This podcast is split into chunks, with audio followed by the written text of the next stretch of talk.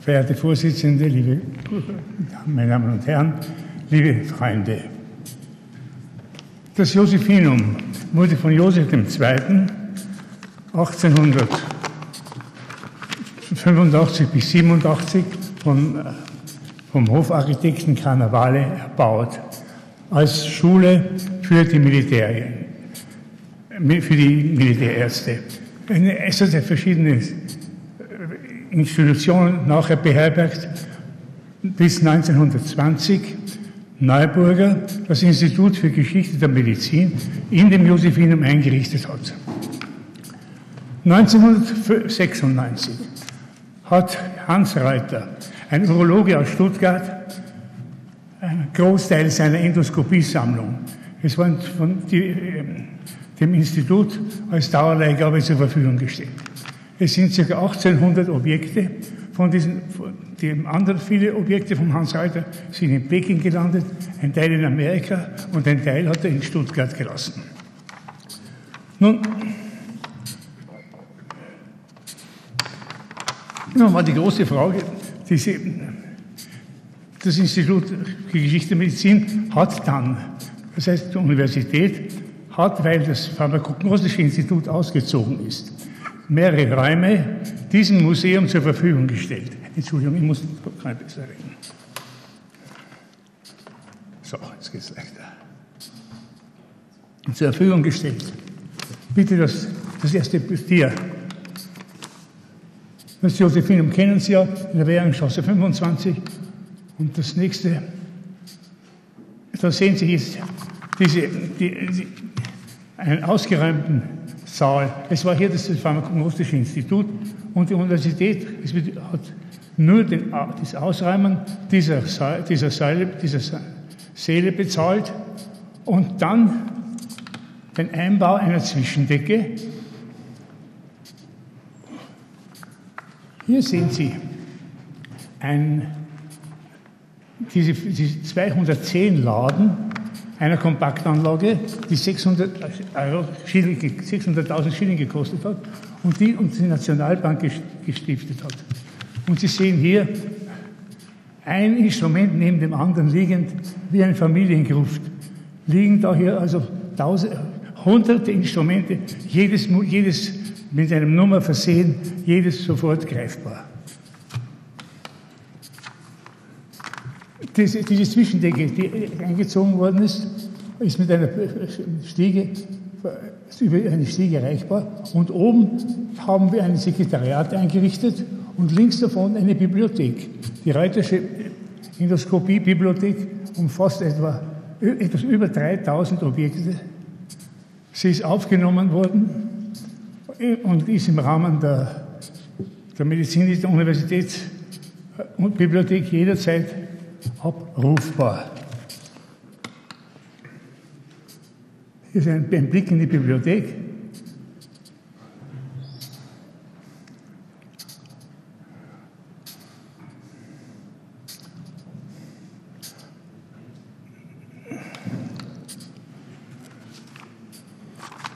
Die Räume sind benamst worden. Der eine Raum als Reitersaal, da sind, die, sind äh, Vitrinen aufgestellt worden, die Reuter mitgeschickt hat. Der andere Saal, der erste Saal, äh, vor allem diese, diese Saal enthält nur Gastroenterologie, äh, Bronchoskopie, Arthroskopie, dann sind Instrumente für Hirnoperation, für Laparoskopie. Wir haben, als, wir haben eine, eine Gesellschaft gegründet, die Nizza Forschungsgesellschaft für Endoskopie. Und die gibt also jetzt verschiedene Bücher heraus. Wir, wir veranstalten Kongresse, Symposien. Wir sind bei allen internationalen, bei allen Kongressen der, der EAU mit einer Ausstellung vertreten, ebenso beim Kongress der Deutschen Gesellschaft für Urologie. Neben diesen Mitteilungen geben wir Bücher heraus, Folder. Und sehen Sie zum Beispiel hier ein urologisches Ding, ganz interessant, mit, mit einem Ich weiß nicht, das lauter junge Leute, ich weiß nicht, ob Sie die Alten noch den Klinger kennen, den berühmten. Also sagt nichts, sagt Ihnen nichts mehr. Also gut. Das ist ein, eine, ein Blick in die Ambulanz der Poliklinik im Jahr 1907.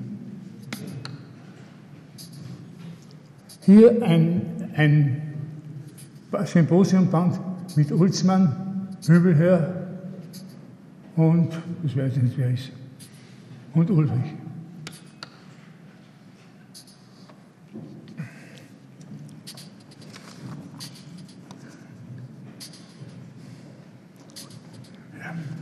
Nun, die, die, Medizin ist bekanntlich ein neugieriger Beruf. Das heißt, alle Leute seit Jahrtausenden wollen, alle, alle Ärzte und die irgendwo hineinschauen. Schon die alten Perser haben Röhren gemacht, wo sie in die, in die Scheide schauen konnten. Die Römer hatten schon ein Spekulum. So ist ein, der Abguss eines Spekulums zu sehen, das in, in Pompeji ausgegraben worden ist. Dieses Spekulum schaut sehr ähnlich aus wie die Spekula aus dem 18. Jahrhundert. Nun ist Bozzini, ein Frankfurter Urologe, hat als erstes diesen, seinen Lichtleiter konstruiert und vorgestellt. Er hat dazu verwendet eine Kerze und ein Spiegelsystem und gleichzeitig konnte er durch eine zweite Röhre schauen. Es war aber nur möglich, eine Rektoskopie, eine Kol Kol äh, Rektoskopie, eine Scheiden schauen und vielleicht etwas in die Uretra. Nun, die Puccini, dieses Originalinstrument, ist gestohlen worden nach dem Ersten Krieg, nach dem letzten Krieg, ist in Amerika wieder aufgetaucht und die amerikanische Gesellschaft für Chirurgie hat über den Rainer Engel dann dem Institut dieses Instrument, das also das kostbarste ist, das wir haben, wieder zurückgestellt. Dozent Fixler hat über dieses Buch sehr viel gearbeitet, Bücher geschrieben und dieses Instrument ist dann in Vergessenheit gekommen. Das war 1806. Es war dann, bitte, da ist, noch, da ist das Kästchen, in dem das äh, Instrument nach Wien gebracht worden ist. Und hier ist es von einer anderen Seite. Man hat natürlich versucht, auf irgendeine andere Weise ein Licht in das Hohlraumsystem zu bringen. Das war das Schwierigste. Und da, so sind in Grünfeld, der hat versucht, mit einem Stirnspiegel und einer Petroleumlampe in die Uretra zu schauen. Hat sich nicht, weiß Gott wie, bewährt. Erst Desamot hat dann 1853 ein ähnliches Instrument entwickelt mit einer Gasogenflamme, das hat mehr Licht gehabt und konnte so auch in die Ureter, das bis vielleicht in die weibliche Blase schauen. Das, das, dieses Desamorische Instrument wurde ca. 140 Mal gebaut und ist dann abgelöst worden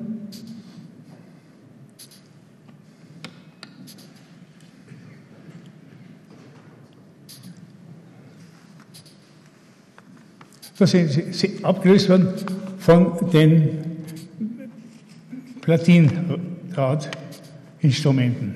Da sehen Sie hier den Beginn eines, ein, ein, ein Autograph von, vom Leiter von Nizze, der, der 17, Entschuldigen Sie, der 1700, 1879 dieses Instrument in Wien als erstes vorgestellt hat.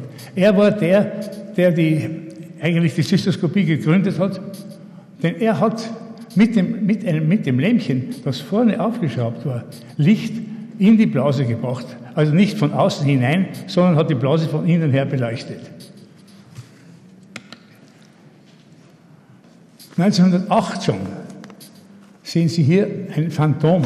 Da konnten die ganzen Studenten, die ganzen jungen ähm, Leute, die sich also mit Zystoskopie mit diesem vom Leiter gebauten Phantom zystoskopieren und sogar noch uretären Katheter vorschieben.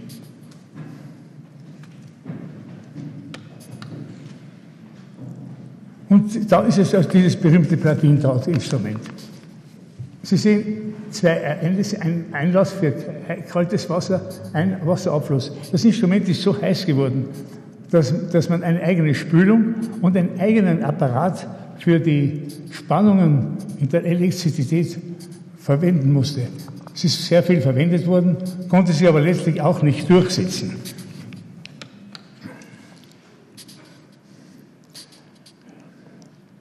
...1880 dann.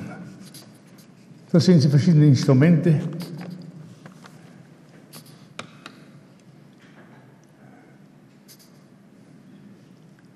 Aha, Schluss.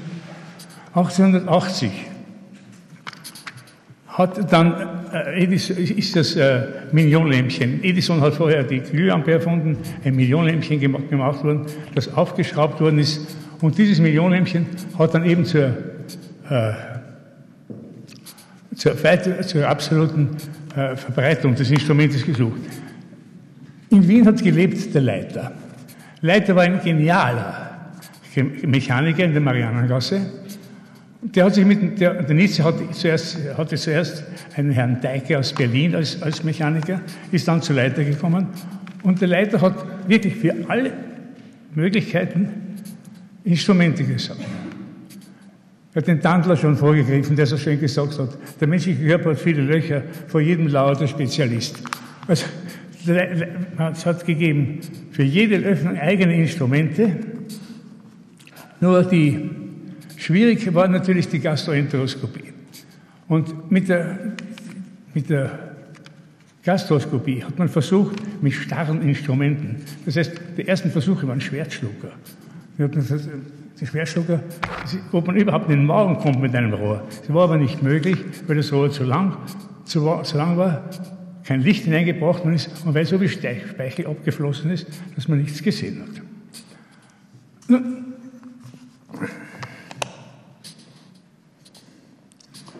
Leiter hat, Leiter hat, gearbeitet noch und noch und noch. Und kann ich das letzte Tier noch mal sehen, bitte? Kann ich das letzte Tier noch mal haben? Aha, nein, macht nichts. Das ist schon recht. Gut, gut recht. Macht nichts. Es wurde also wurde dann weiterentwickelt. Sie kennen die Geschichte mit, mit Albaran. Es wurden Probe, Sammlung gemacht bei Probeexzision. Die ganze Lithotripsie wurde umgestellt von blinder auf optische Lithotripsie. Es wurden Resektionsinstrumente gemacht. Es wurden die Punches beleuchtet. Es wurden Uretroskopiert. Es sind Venen, Venen, äh, Venen, Venen, Endoskope gebaut worden, noch und noch und noch. Sie können alle diese Instrumente im Josephinum ansehen, wenn Sie sich interessiert. Sie können mich anrufen, stehe im Telefonbuch und ich mache eine Führung und zeige Ihnen das alles.